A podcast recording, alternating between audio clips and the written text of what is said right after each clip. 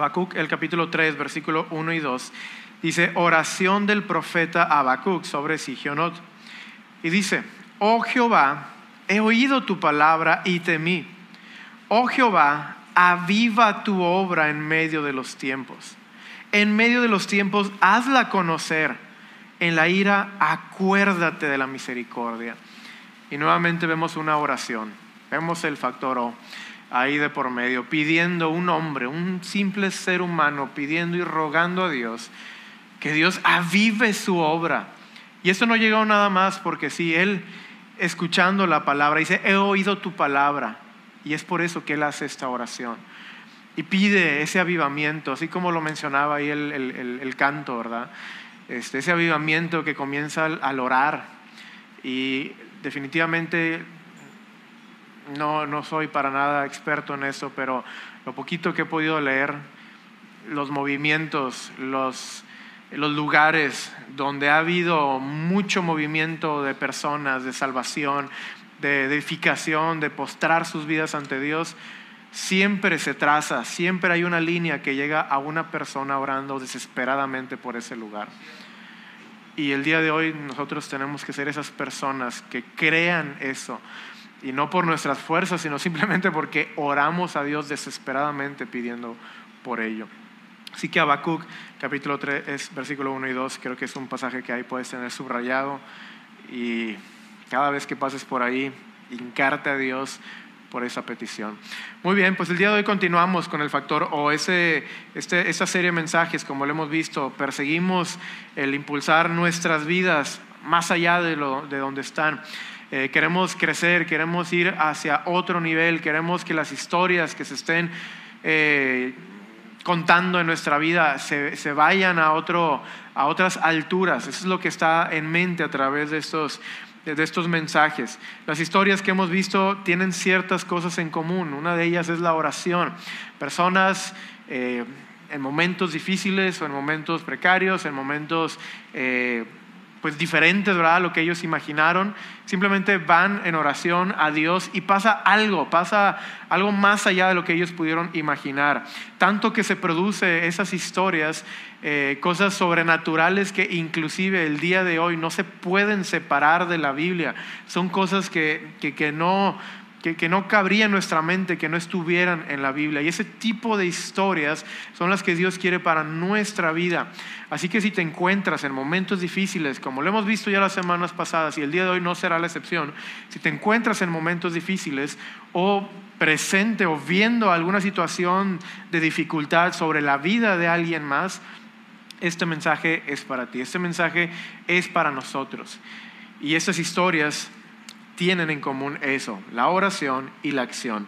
Así que eso lo hemos llamado la oración, simplemente una palabra este, fácil de recordar y tener presente para eh, tener en mente lo que es orar y accionarnos. Entonces vamos a resaltar en este pasaje, así como lo hicimos las semanas anteriores en los otros pasajes, la oración. Y el día de hoy son tres puntos que vamos a estar queriendo, eh, que vamos a compartir, perdón. La primera es la oración, la operación y la obra. Estos tres elementos, estas tres cosas se van a ver en la vida de Nehemías, capítulo 1, capítulo 2, este, entre muchas otras, ¿verdad? pero vamos a resaltar estas tres cosas en lo particular para impactar, para impulsarnos, para ir más allá, para que el lugar en donde estemos sea, sea movido eh, por Dios. Entonces vamos a iniciar. La oración es lo primero. Vamos a ver a Nehemías, el capítulo 1, versículo 2 y 4. Dice eh, lo siguiente, sé que vino Anal, Ananal, no, Ananaí, sí, perdón, Ananí, este, hijos, estos nombres, va de repente. Dice, uno de mis hermanos con algunos varones de Judá y les pregunté por los judíos que habían escapado, que habían quedado de la cautividad y por Jerusalén. Y todo se detona, todo comienza con una persona que pregunta, ¿qué hace? Que es curioso, que está queriendo saber cómo está la situación.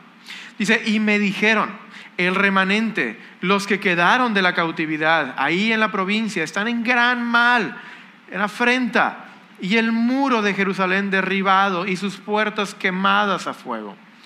Entonces, eso es lo que escucha Nehemías. Eso es lo que él recibe a su pregunta, a su cuestionamiento.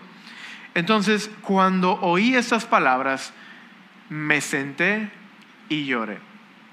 Y yo no sé si tú has recibido ese tipo de noticias en ocasiones que te hacen sentarte. Es una noticia, es algo grave, es algo serio, es algo duro que, que, no puedes mantener tu pie, o sea, estar en pie y simplemente tienes que sentarte. Eso fue lo que le sucedió a Nehemías. Nosotros hemos escuchado noticias de personas que han pues simplemente pasado de este mundo y, a veces eso es lo que nos pasa. O situaciones que, que, suceden a lo mejor a nuestros hijos o, o, cosas difíciles que nos hacen sentarnos y llorar. Bueno, eso fue lo que le pasó a Nehemías. Ese fue el impacto de estas palabras en su corazón. Dice, lloré e hice duelo por algunos días y ayuné y lloré delante del Dios de los cielos. Entonces el conocer este estado, esas personas, es lo que resultó en Nehemías.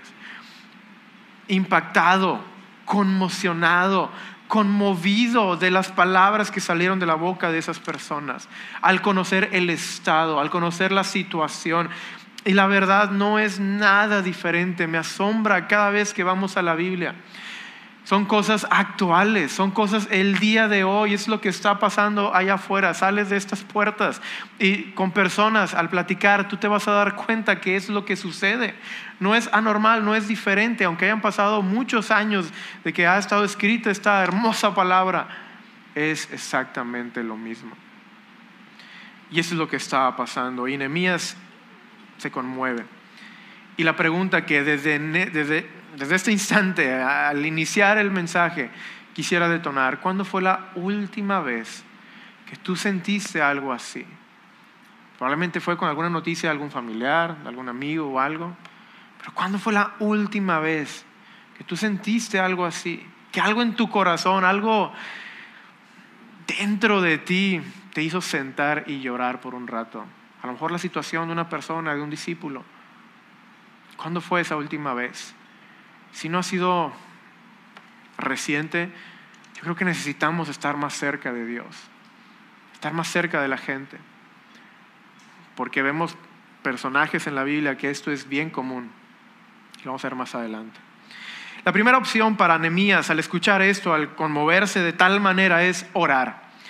Y eso creo que es lo que empieza aquí a conectar con este factor O, con lo que hemos mencionado semanas anteriores. Vemos nuevamente a un ser humano, a una persona común, corriente, como cualquiera de nosotros, de los, que estamos aquí el día de hoy. Alguien que comienza a orar en su lugar, que comienza desde ese instante a, a maquinar oraciones, pensamientos, emociones y las empieza a elevar a Dios, pidiendo, rogando por la gente que estaba ahí. Y eso me, gusta mucho porque no vemos inmediatamente que él va y compra su boleto, ah, su ticket para la siguiente caravana ahí a, Jerusalén o, este, o él empieza a ver qué voy a mover desde aquí para que allá. No, inmediatamente. Lo primero es orar. Su primera opción fue esto, la oración. Y esto quiero resaltarlo porque muchas veces nosotros, esa es la última opción o el último recurso que hacemos. Hemos escuchado en ocasiones frases, ¿verdad? De, o esta frase que es, ya no queda más que hacer, solamente orar. Y eso no es así. Eso es lo primero. Esa es la primera opción. Es donde está el poder, es donde está la fuerza, es donde está Dios. Y ese hombre fue lo que hizo. En primer lugar fue en oración a Dios, en humildad, buscando el rostro de Dios. Y podemos ver su oración. Qué, maravilloso es Dios que nos deja aquí registrado en estas palabras, en estas páginas, la oración de este hombre. Y dice eh, en Nehemías 1, 5 al 6, dice, y dije, te ruego, oh Jehová, Dios de los cielos, fuerte, grande y temible, que guarde el pacto y la misericordia a los que le aman y guardan sus mandamientos y esta primera porción de este, eh, de, este, de, este versículo me fascina porque dice eh, la manera en la cual Nehemías ve a Dios. Y dice, Jehová, Dios de los cielos, fuerte, grande y temible. En pocas palabras, Dios, tú lo puedes todo. No hay nada que no puedas hacer tú. Tú eres el dueño de todo, tú creaste el universo. Tú puedes sacar a cualquier persona de esta situación, tú puedes sacarme de esta situación, Dios. Tú puedes mejorar mi eh, condición personal, mi, condición espiritual, mi condición en lo que sea. Pero sobre todo, Dios, sabemos que Él puede sacar a este mundo de la condición que está. Es el único que puede. No los políticos, no los activistas, no los que quieras. El único que tiene ese poder para hacerlo es Dios. Y tenemos que ir a pedírselo en oración, reconociendo ese poder que Él tiene. Y dice, esté ahora atento tu oído y abierto tus ojos para oír la oración de tu siervo que hago. Eh, de tu siervo que hago ahora delante de ti, día y noche, por los hijos de Israel, tus siervos, y confieso los pecados de los hijos de Israel que hemos cometido contra ti. Sí, yo y la casa de mi padre hemos pecado. Y aquí vemos varios elementos que por tiempo no vamos a estar ahí eh, viendo a detalle, pero hay cosas muy sobresalientes. Él está orando día y noche, se nos menciona la frecuencia con la cual Él hace esto. Se nos menciona parte del contenido, ¿verdad? Vemos que Él en primer lugar pone a Dios sobre todo, diciendo Dios, tú puedes todo. Y también confiesa Él sus pecados y los toma como suyos toda la casa de mi Padre, todos nosotros, sí, yo he pecado y nosotros hemos pecado. Y de esa manera se pone él ante Dios, una manera muy, muy humilde. Y es un claro ejemplo de cómo orar, como ya lo mencioné, repitiendo estas frases. Pero esto lo menciono y lo quiero resaltar porque en muchas ocasiones podemos llegar a ser el tipo de cristianos que oran a Dios sin reconocer o sin creer en el poder que Él tiene. Cristianos que hacen oraciones simplemente repitiendo palabras, simplemente diciendo cosas o pensándolas. Pero aquí Nehemías nos deja algo muy claro. Dios tiene el poder. Dios es grande y Él puede sacar de cualquier cosa, de cualquier situación, a cualquiera. Y es lo que Él pide, confiando en ello. Y es la misma manera que nosotros debemos de ir a Dios en nuestras oraciones. ¿Cuántas veces se desperdician ese tipo de oraciones? Porque no creemos, no va acompañada nuestras palabras, nuestro pensar, nuestras oraciones de fe. Y Hebreos nos dice exactamente qué es lo que tenemos que hacer. Dice, pero sin fe es imposible agradar a Dios, porque es necesario que el que se acerca a Dios crea que le hay. Si tú vas en oración, es necesario que creas quién es Dios. No solamente que hay un Dios, sino que es el Dios que creó todo el universo y que Él puede hacer cualquier cosa que Él puede detener la rotación de la tierra, como lo vimos con Josué, que Él puede hacer que los mares se abran, como lo vimos con Moisés, y que Él puede hacer que una persona a miles de kilómetros de Jerusalén, una oración que empezó y que cada vez fue aumentando, y día y noche, esa oración que inició en un lugar muy lejos de Jerusalén, termine edificando los muros de, Jerusalén. Una oración que empezó en un lugar muy lejano. Y con esto yo quiero animarte a ti. Porque una vida de fe, una vida en obediencia a Dios, una vida de humildad ante Dios impacta al mundo con oración. Y desde este instante tú puedes estar cambiando el mundo en muchos lugares. Tú puedes estar cambiando al mundo con tus oraciones. Tú puedes estar haciendo algo en Afganistán desde este preciso momento. Tanto se está hablando en las noticias. Nuestro pastor emérito nos compartió parte de eso la semana pasada. Cosas tristes. Y ahora este, las últimas noticias es que, bueno, ya no son ni tan últimas, ¿verdad? Pero hubo unas bombas ahí y hasta algunos soldados americanos perdieron la vida. ¿Y cuántos más nacionales están en situaciones tan precarias? La iglesia en ese lugar. Imagínate. No, no, no, es que pues, yo no puedo hacer nada. ¿Cómo que no? La oración de Nehemías que inició miles de kilómetros afectó a Jerusalén. Tu oración a miles de kilómetros afecta a Afganistán y afecta a España y afecta a Santa Catarina y afecta a mismo Monterrey. Así que no podemos dejar de orar. Debemos de la misma manera ser afectados por las cosas que pasan a nuestro alrededor. No podemos quedarnos callados ante Dios. Y no podemos decir, Dios conoce nuestro corazón, entonces, no. Dios quiere que oremos y que pongamos su nombre en lo más alto. Hay una frase muy, muy conocida de una reina de Escocia y dice lo siguiente, tengo temor de las oraciones de John Knox más que un ejército de diez mil hombres. Imagínate, la reina, la que tiene a su poder el ejército de una nación, la que puede decir algo y se cumple, dice, tengo más temor de las oraciones de este hombre. Este fue un gran reformador en Escocia. Y una de sus frases también, de sus oraciones que quedan registradas para la historia, para que nosotros veamos ese tipo de fe. Una de las oraciones que él hacía ante Dios es, dame a Escocia o me muero. Es lo que le pedía a Dios, dame a Escocia o me muero.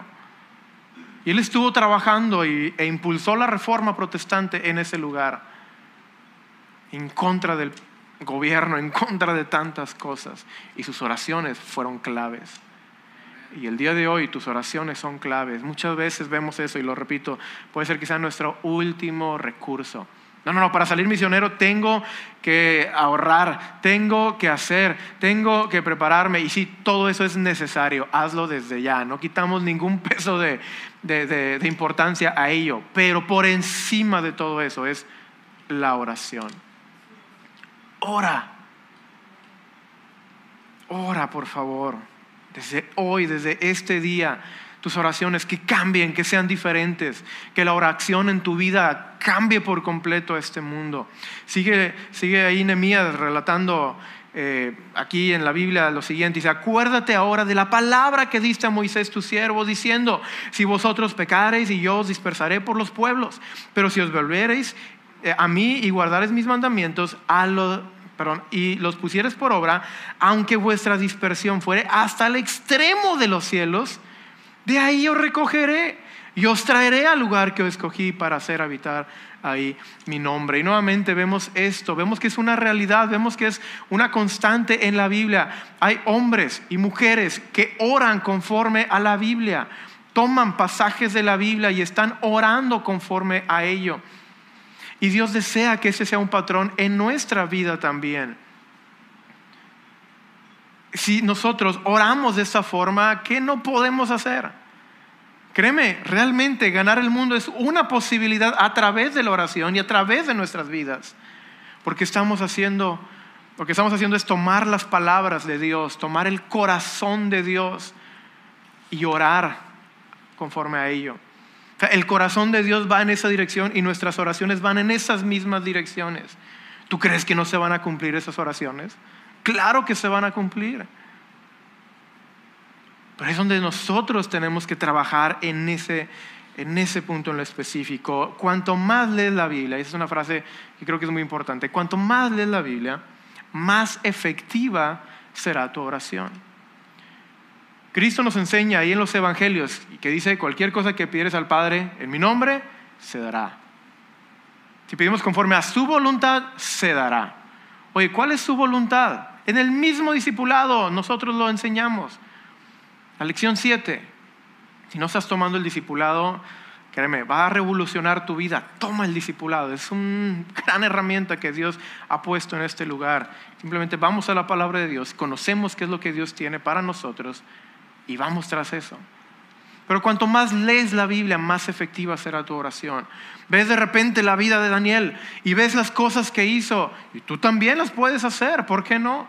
Ves la vida de Jesucristo y tú puedes hacer exactamente lo mismo porque Él lo dice, que aún cosas mayores.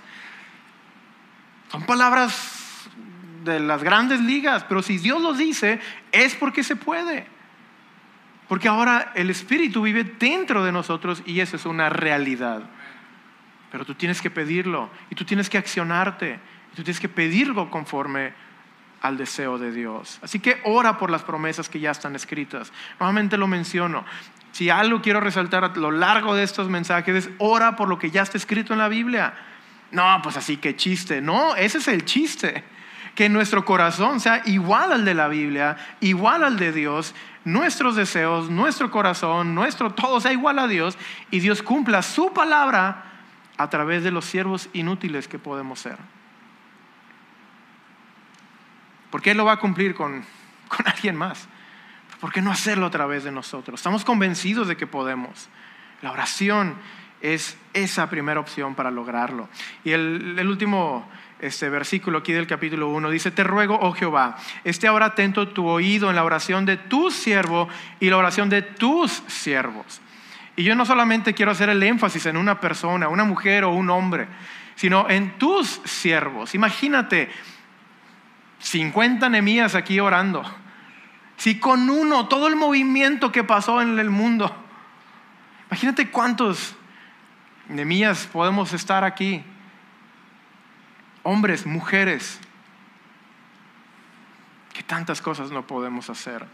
Dice, quienes desean reverenciar tu nombre, y ahí está la clave, el corazón de Nemías iba detrás del corazón de Dios que tenía un respeto, quería hacer que se, lograra lo que estaba en la, en la palabra de Dios y él ora por eso.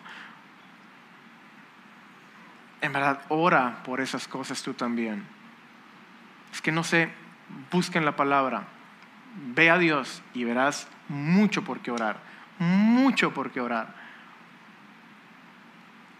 Dios usa a las personas que oran por su pueblo y eso es fascinante.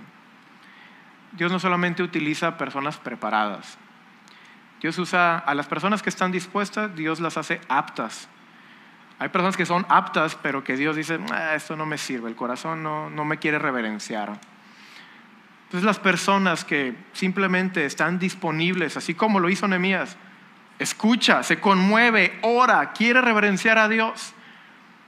Alguien disponible, Nehemías, ¿qué sabía de construcción? ¿Quién sabe? Yo no creo que mucho.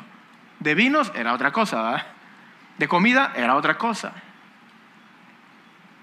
Pero de construcción, pero la persona que estaba dispuesta es la que Dios preparó e hizo apta para el puesto. Y en primer lugar, era alguien que estuvo orando por su pueblo.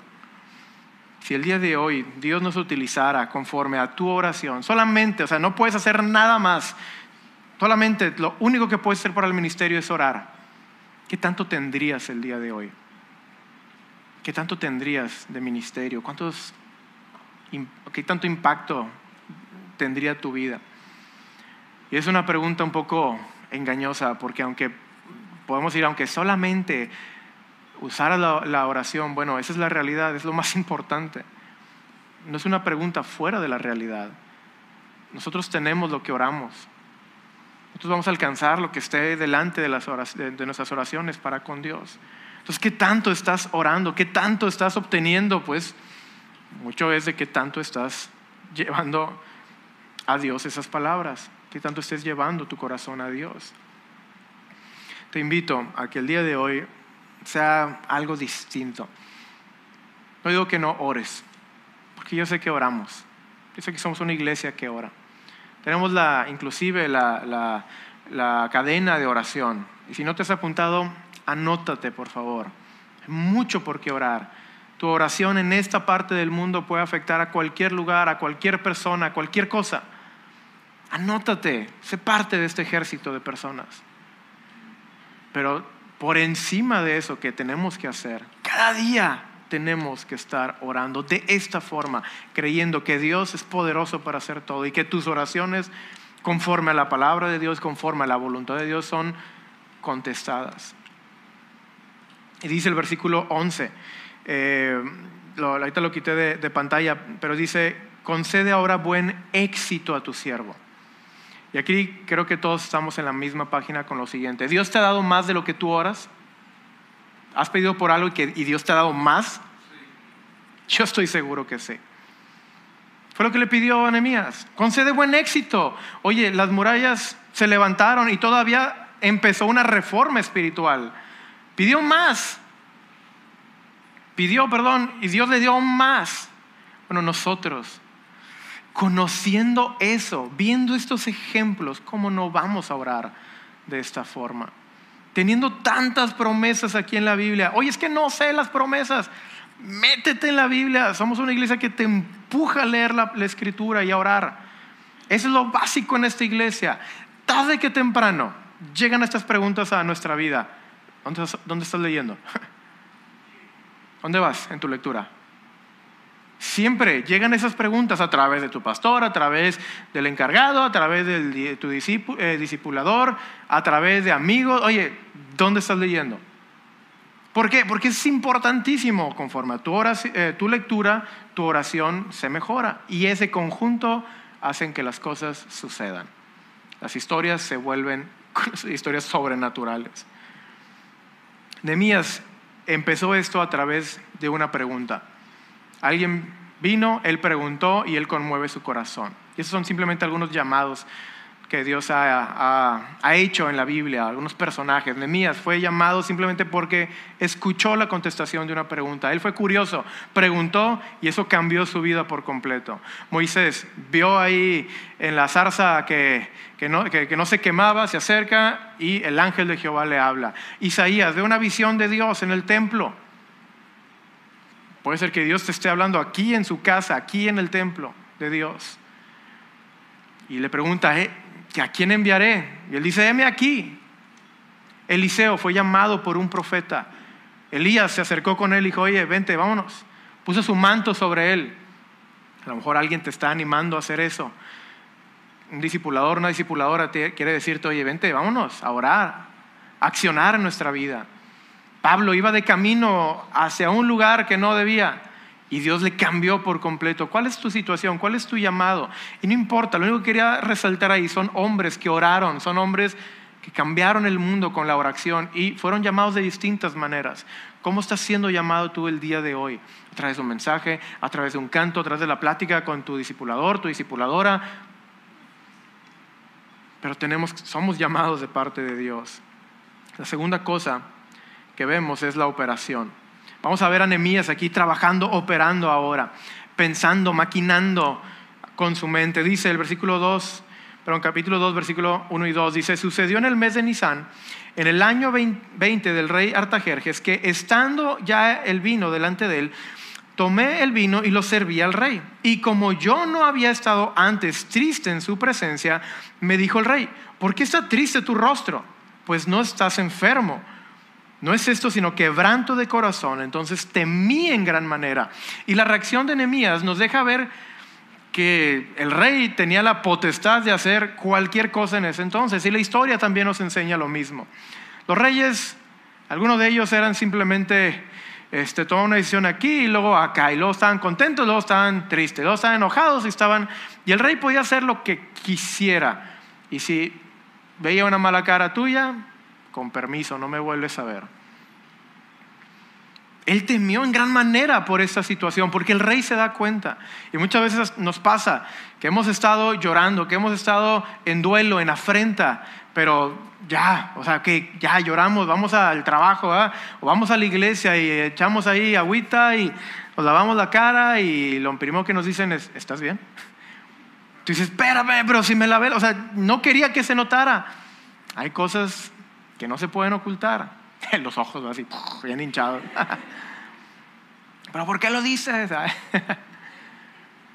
Así me imagino a él. Me imagino llorando día, noche, teniendo que hacer sus responsabilidades en el reino y no pudiendo dejar de pensar en esto. Yendo ahí de la cocina hacia la corte y con la lágrima ahí saliéndose a él por pensar en los suyos. ¿Te ha pasado eso? ¿Te pasa actualmente? Y él estuvo, eh, bueno, y antes de mencionar eso, él tiene una posición muy importante. Él dice que, se dice la, Biblia dice que era copero. Y en la historia eso, en algunos escritos se puede visualizar que eran personas que tenían muy alto rango a los ojos del rey. Era gente de confianza. Su trabajo era ver que la comida del rey no estuviera envenenada. Algunos de aquí le hacemos al copero, de repente, a ver, échate esa Krispy Kreme, a ver si no está envenenada. a ver, ese café, déjame ver. Bueno, más o menos es lo que él tenía que hacer. Pero claro, el rey tenía una posición donde muchos lo amaban y muchos lo odiaban, entonces sí era un gran peligro. Entonces él tenía mucha confianza. Algunos dicen inclusive que viendo así la lista de, personas que tenían posición o confiabilidad en el reino, los coperos estaban en quinto, séptimo, cuarto lugar. Es simplemente lo que nos dice la historia, pero lo que quiero resaltar es lo siguiente, él tenía una posición de honor, una posición importante. No era un siervo, no era simplemente un mayordomo como tal, era alguien de, confianza delante del rey. Entonces él fue claro en expresar lo que estaba en su corazón. Y hay personas donde, hijo eso, por más, o sea, las estás, viendo y sus palabras y su rostro te dicen mucho de la carga que está en ellos. Vas a platicar con alguien y, oye, es que, y, sales, va conmovido de, cómo ayudar a los enfermos, ¿verdad? O sales conmovido de cómo ayudar a las personas este, con adicciones o con lo que sea. Porque es la carga que tienen esas personas. Bueno, él aquí externa, su, eh, comparte su, carga, comparte su corazón, el impacto que tuvo eh, al escuchar estas noticias. Y fueron cuatro meses los que él estuvo en, ese, en esa condición. Desde el mes de Kisleu hasta Nisan.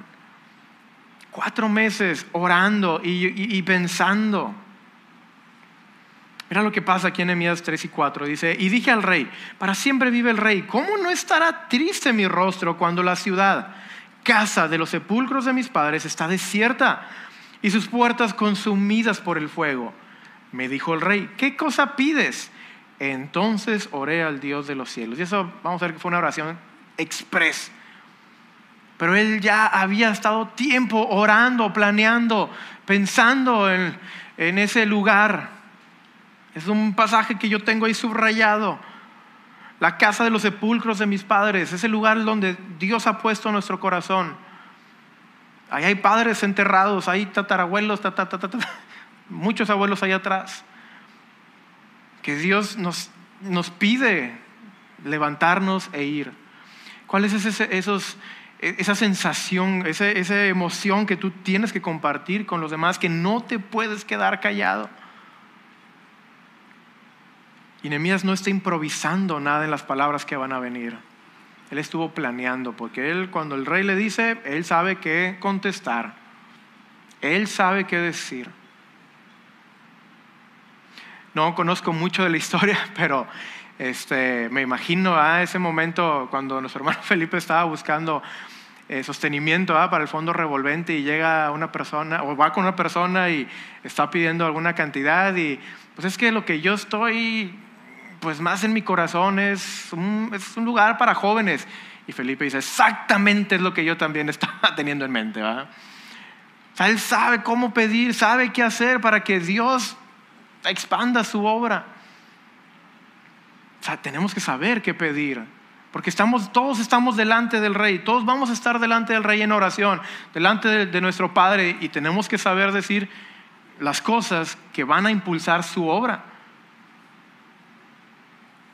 Cuando nosotros tenemos proyectos importantes, ya sea una empresa, algún proyecto en la familia, en la misma iglesia, en nuestro ministerio, algo personal, hay, gente que, se dedica cada día a avanzar en algo. Y eso es eh, mi respeto. No, no podemos simplemente irnos a dormir sin avanzar en las cosas que Dios tiene para nosotros. Aunque sea poquito, pero avanza. Y hay personas así, que cada día están avanzando, están avanzando, están avanzando. Cada día están más cerca del objetivo.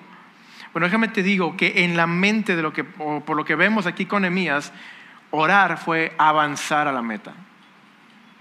Cada día que él oraba, cada noche que él oraba, estaba más cerca de que se cumpliera eso. Tú quieres ganar un país, tú quieres ganar una ciudad, tú quieres ganar a alguien, tú quieres hacer algún negocio para misiones, tú quieres hacer algo. Ora. Y cada vez que ores, estás más cerca de la meta. Ora y más cerca de la meta vas a estar, y más cerca, y más cerca. Y es donde se combina la oración. Estás orando, estás accionándote, pero si es necesario orar simplemente cuatro meses, simplemente orar cuatro meses, estás cada día más cerca de que eso se cumpla. No sé si me estoy explicando. Muchas veces decimos, no, sabes que la oración, pues, pues, vamos a orar, pero vamos a hacer y vamos a hacer.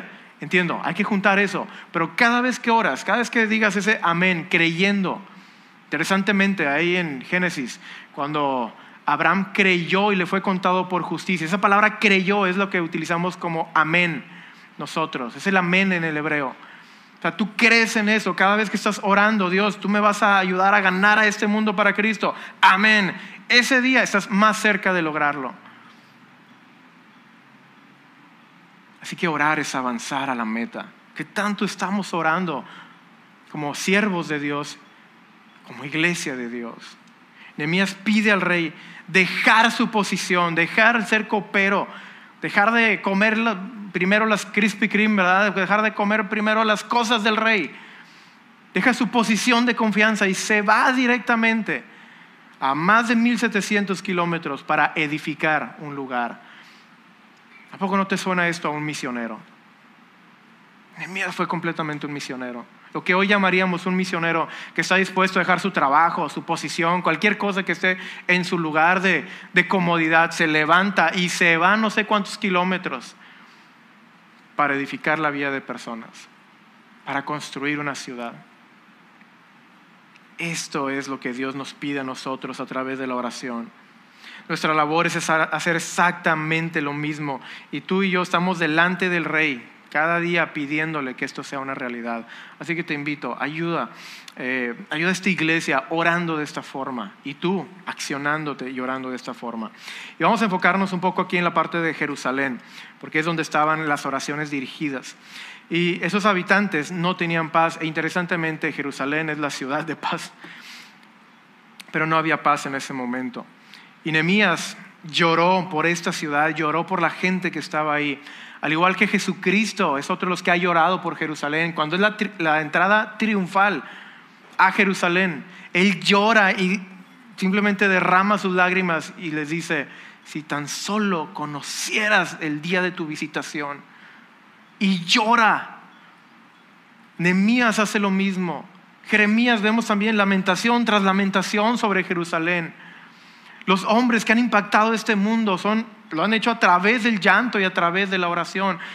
¿Y cómo estamos nosotros? Muchas veces no estamos ni siquiera al tanto de lo que sucede alrededor. Y Jerusalén es una ciudad muy importante.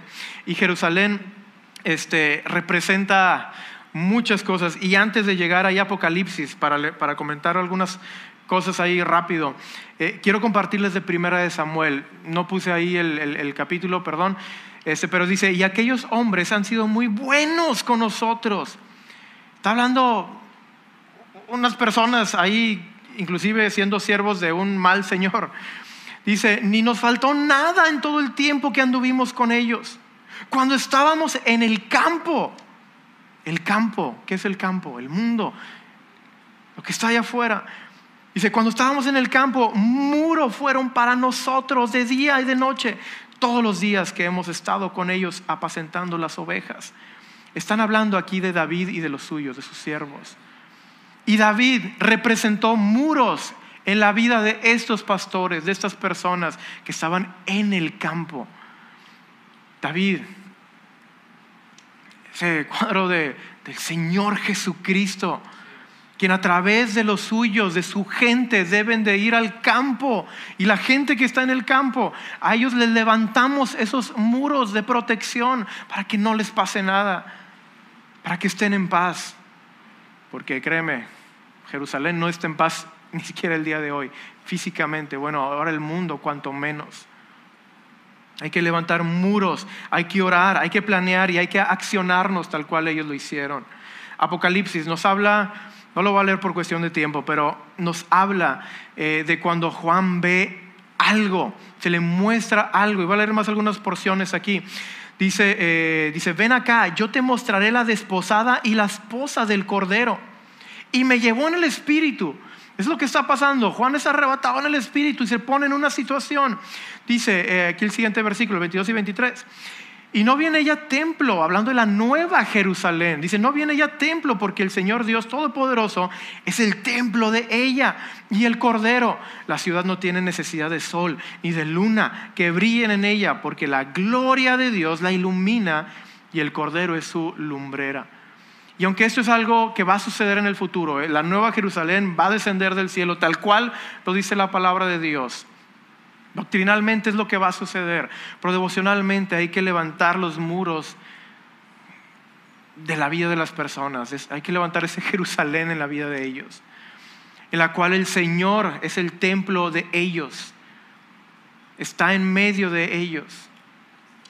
Y sigue diciendo la Biblia, el versículo 27, no entra en ella ninguna cosa inmunda o que hace abominación y mentira, sino solamente los que están inscritos en el libro de la vida del Cordero. Y aquí vemos la conexión que hace nuestros pasajes. No solamente se trata de ir y levantar unos muros en Jerusalén, se trata de ir e inscribir a personas en el libro de la vida del Cordero. Tenemos que ir a compartir el Señor Jesucristo a toda nación, a todo lugar. Por eso los estudios bíblicos, por eso los discipulados, por eso el prepararnos en nuestra iglesia para lograr eso. La oración es lo que se necesita. Vemos aquí nuevamente en Nehemías 2:4 y me dijo el rey, ¿qué cosa pides? Entonces oré al Dios de los cielos y dije al rey, si le place al rey tu siervo, ha hallado gracia delante de ti, envíame a Judá, a la ciudad de los sepulcros de mis padres, y la reedificaré. Dice, entonces el rey me dijo, y la reina estaba sentada junto a él. Un paréntesis muy importante, ¿verdad? La reina de las que se cuadra el rey, hasta el rey se cuadra cuando la reina está ahí. Entonces la reina también estaba, el rey estaba ahí, pidió cosas específicas. Envíame, dame cartas, dame autoridad, dame madera. Y lo que quiero llegar con esto es que tenemos que ser específicos en nuestras oraciones para con Dios. Dios grande y temible y fuerte, Él es poderoso para hacer todo. Y cuando estás delante también del rey, pide a Él cosas específicas. Dios, necesito esto, por favor ayúdame a hacer esto. Esto va a impulsar tu obra. Pídelo de esa forma, así como lo pidió Nehemías. Santiago nos enseña lo siguiente, Santiago 4.3, pedís y no recibís, porque pedís mal para gastar en vuestros deleites. Muchas veces lo que pedimos delante de Dios no es ni siquiera conforme al corazón de Dios. Es por eso ver toda la trayectoria de enemías. Y si pedimos y no hemos recibido, hay que checar nuestro corazón, hay que leer nuestra Biblia, qué es la voluntad de Dios, qué es lo que necesitamos realmente y pedir eso para que Dios nos lo entregue. Al inicio ahí del capítulo 4 de Santiago este, se habla de pasiones Muchas veces pedimos para nuestras pasiones.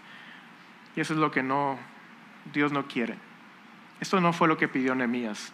Él pidió lo que necesitaba para impulsar su obra, la obra de Dios. Y por último es la obra, la oración, la operación y ahora la obra.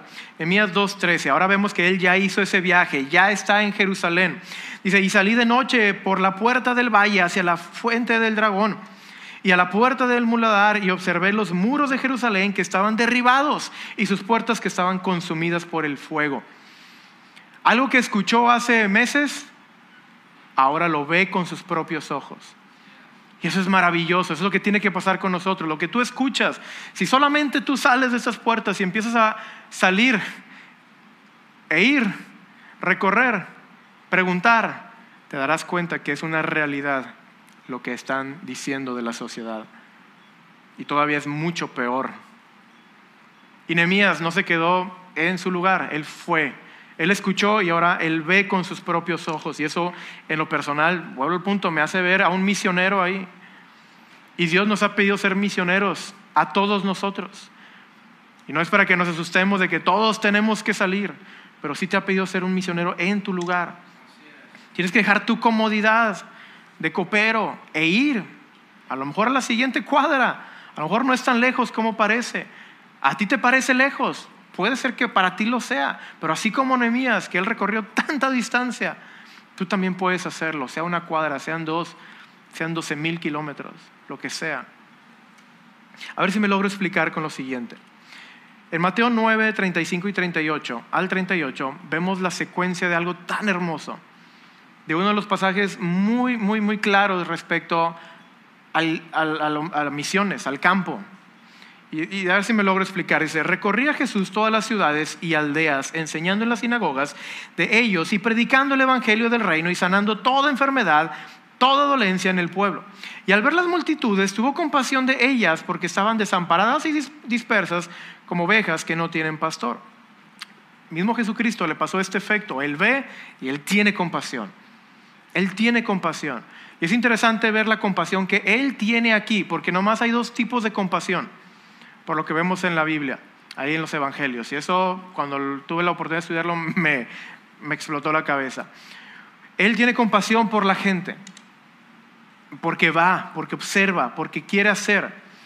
Pero luego Él dice y Él anuncia que Él va a morir. Él anuncia su muerte y alguien le dice, ven Jesús. Y le empieza a reconvenir, le empieza a exhortar. Es la palabra que también se utiliza ahí. Y es Pedro. Y dice, ten, ¿qué? Compasión de ti. No dejes que esto te pase, Jesús. Él dice, quítate delante de mí, Satanás. Hay dos tipos de compasión, la que tú tienes por la gente, la cual es piadosa, bíblica, conforme al corazón de Dios, o la compasión que tú tienes por ti mismo. No, ¿cómo voy a hacer eso? Y el observarse hacia adentro, el verse y no ver las necesidades de los demás. Dios, Jesús le dice a Pedro, quítate delante de mí, Satanás. Entonces vemos la compasión buena aquí. Dice, entonces dijo a sus discípulos, a la verdad la mies es mucha, mas los obreros pocos. Rogad pues al Señor de la mies que envíe obreros a su mies. Eso, así es como cierra el capítulo 9. Rueguen, discípulos, oren, que Dios envíe más obreros, discipuladores, misioneros. Pero en Mateo 10, el capítulo 1, dice, entonces llamando a sus doce discípulos, les dio autoridad sobre los espíritus inmundos. Y luego se pone mejor, en Mateo 10, 5, 6 dice, entonces, perdón, a estos doce envió Jesús y les dio instrucciones diciendo, por camino de gentiles no vayáis y bla, bla, bla, bla. Y no sé si me logro explicar, pero está la necesidad. Jesucristo les dice, a ver, discípulos, vengan por favor, vamos a orar por el, al Padre, para que envíe más obreros, que envíe más discipuladores, necesitamos más encargados de jóvenes, más encargados de adultos, más encargados de esto y lo otro, los niños. Necesitamos más obreros en la mies. Y yo me imagino ahí orando a, ellos.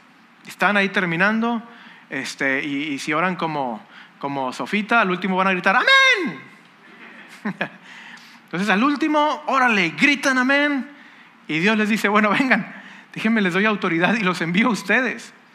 O sea, lo que tú estás orando al Padre, tú lo haces. O Dios quiere hacerlo a través de ti. Fue lo que pasó con Emías. Dios, tráenos nuevamente a Jerusalén. Dios, levanta. Acuérdate lo que dijiste a Moisés. Él orando por esto. ¿Y quién fue? Nehemías fue. Los discípulos orando al Padre para que envíe más obreros a la mies. ¿Y quiénes son enviados? ¿Quiénes envió el Padre? A los discípulos.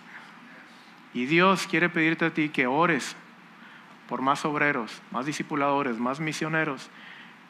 ¿Y quiénes crees que va a enviar Dios? A nosotros. La cosa es, ¿estás dispuesto a trabajar por lo que oras? Nuevamente viene esa pregunta. ¿Estás dispuesto a trabajar? ¿Estás dispuesto a hacer lo que por lo que oras? Es una pregunta seria y te invito a que sí. Es interesante simplemente ver la posibilidad aquí que esto sea eh, así tal cual en la secuencia de Lucas 9. En Lucas 9 vemos ese momento donde es enviado los discípulos. Y luego vemos una porción donde se habla de Juan el Bautista. Y luego se habla de la alimentación de los cinco mil.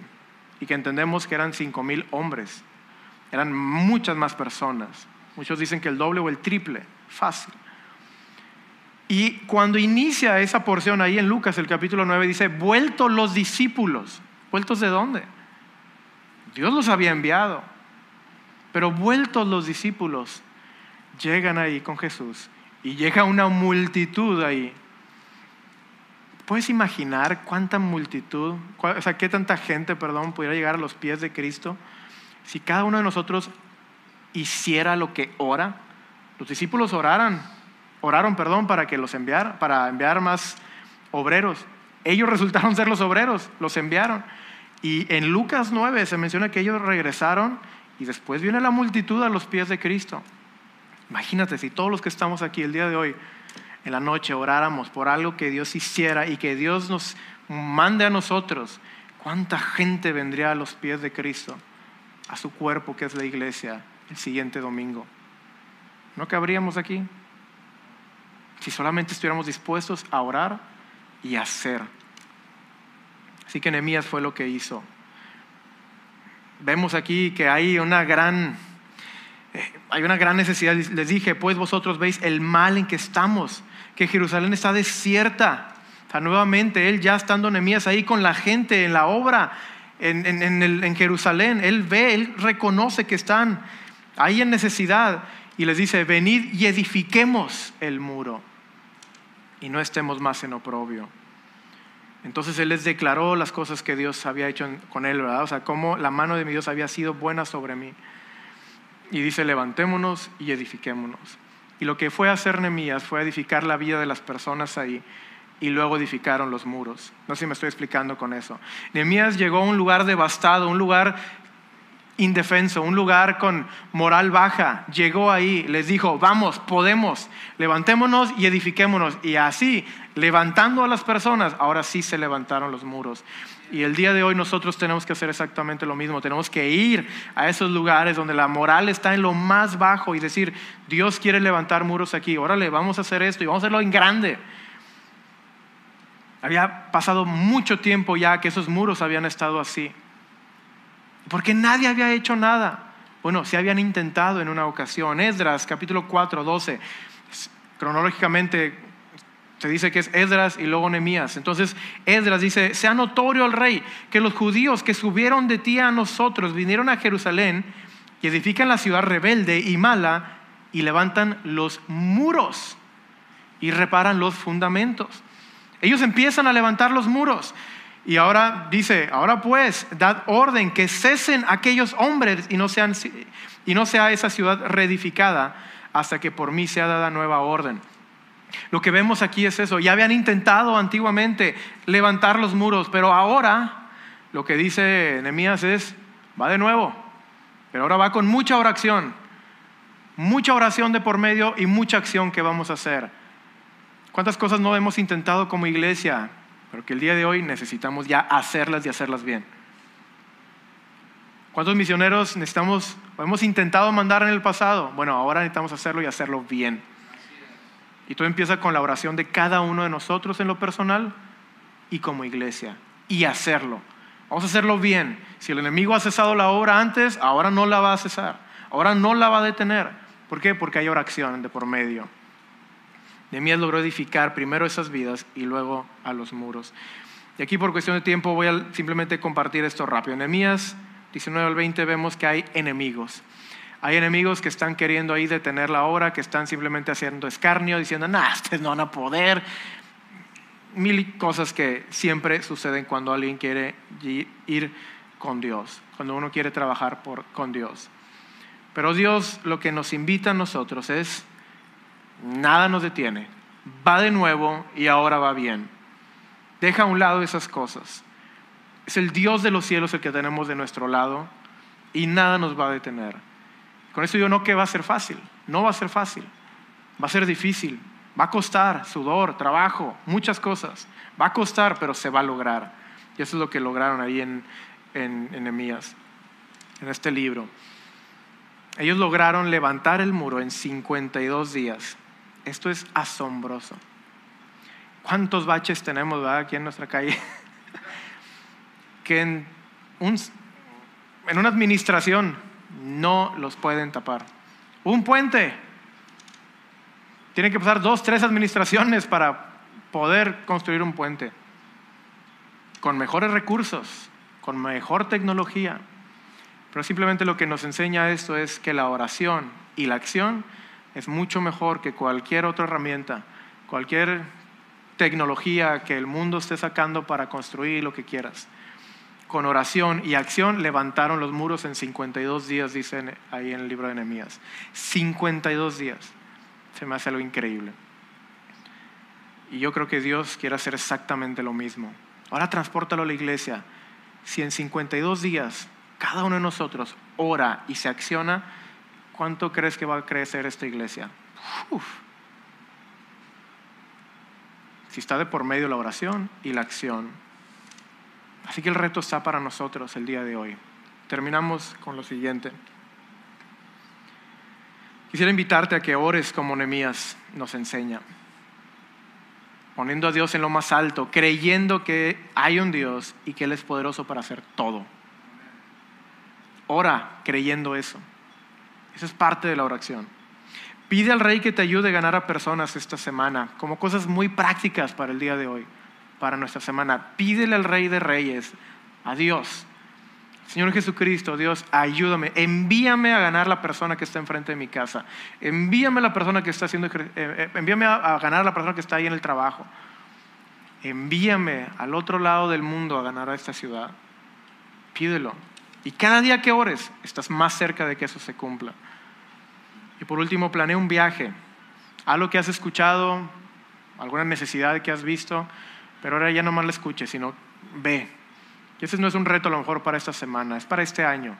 Aunque estemos en pandemia, aunque estemos en lo que estemos, haz un viaje misionero. ¿Dónde podemos ir? ¿Qué podemos hacer para que veas la necesidad? La escuches y que, no, ya la has escuchado, pero que ahora la veas y que animes a la gente que está ahí para que se edifiquen los muros.